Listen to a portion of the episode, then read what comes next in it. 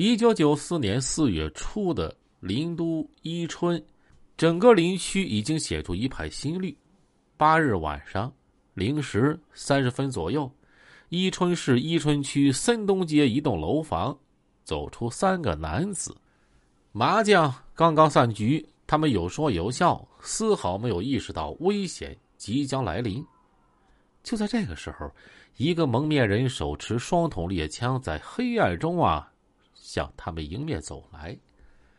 当三个男子意识到危险，蒙面人已经端起了双筒猎枪。就听枪声响过，走在最前面的那个男子惨叫一声，瘫倒在地上。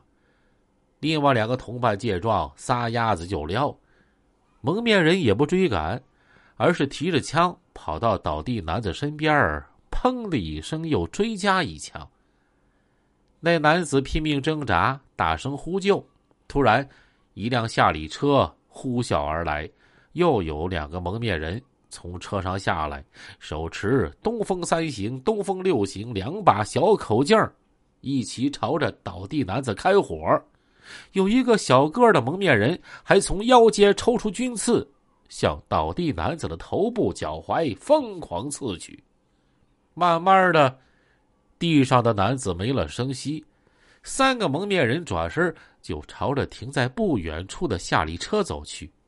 可是啊，刚走出十几米，身后传来微弱的声音：“救命啊！救命啊！”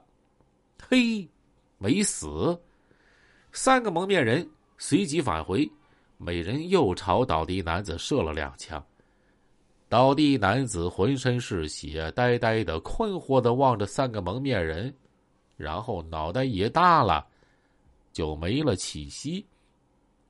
三个蒙面人这才急匆匆钻进夏利车，踩下油门，冲过马路牙子，消失在夜色之中啊！十几分钟之后，宜春市公安局刑警队的刑警赶到案发现场。死者身上有枪伤十一处，刀伤十四处，惨不忍睹。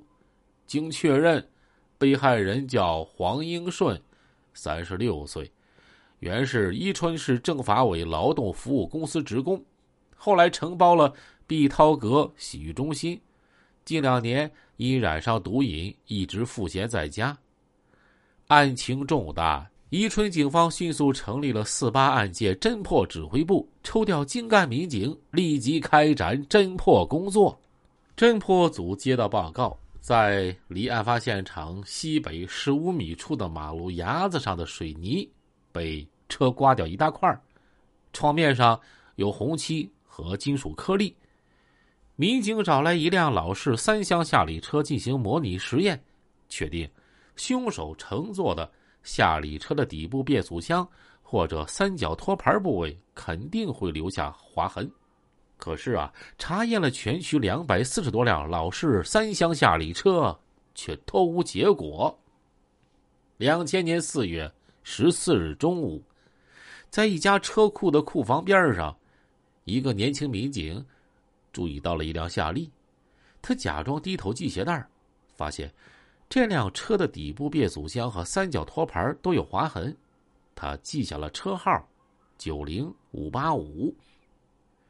经过调查，车主卢建平很快被纳入警方视线。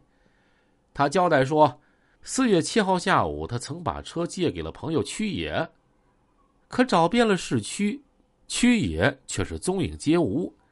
但是警方查知，屈爷和他母亲已经于一九九一年把户口迁到河北省沧县旧州镇北关村，他的表兄妹也都在河北省唐山市打工。两名民警赶赴河北，和当地警方取得联系。五月二十五日，民警得知屈野近日曾与他的表兄妹在唐山市一家饺子城啊吃过饭。五月二十九日。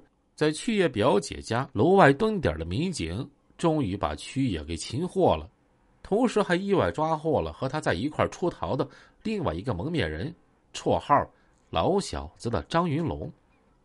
面对审讯，张云龙见躲不过去了，这才像挤牙膏似的，断断续续说出了四月八号晚上，在老板啊资庆国（绰号资老三）的指挥下，伙同刘吉庆、赵云刚、闵丽乘坐曲野借来的夏利车，枪杀黄英顺的犯罪经过，并供述了为毁灭证据、杀人灭口，自庆国企图杀死曲野的计划。由此，横行伊春、为患十载的滋事黑社会组织的种种罪恶，逐一纳入警方视线。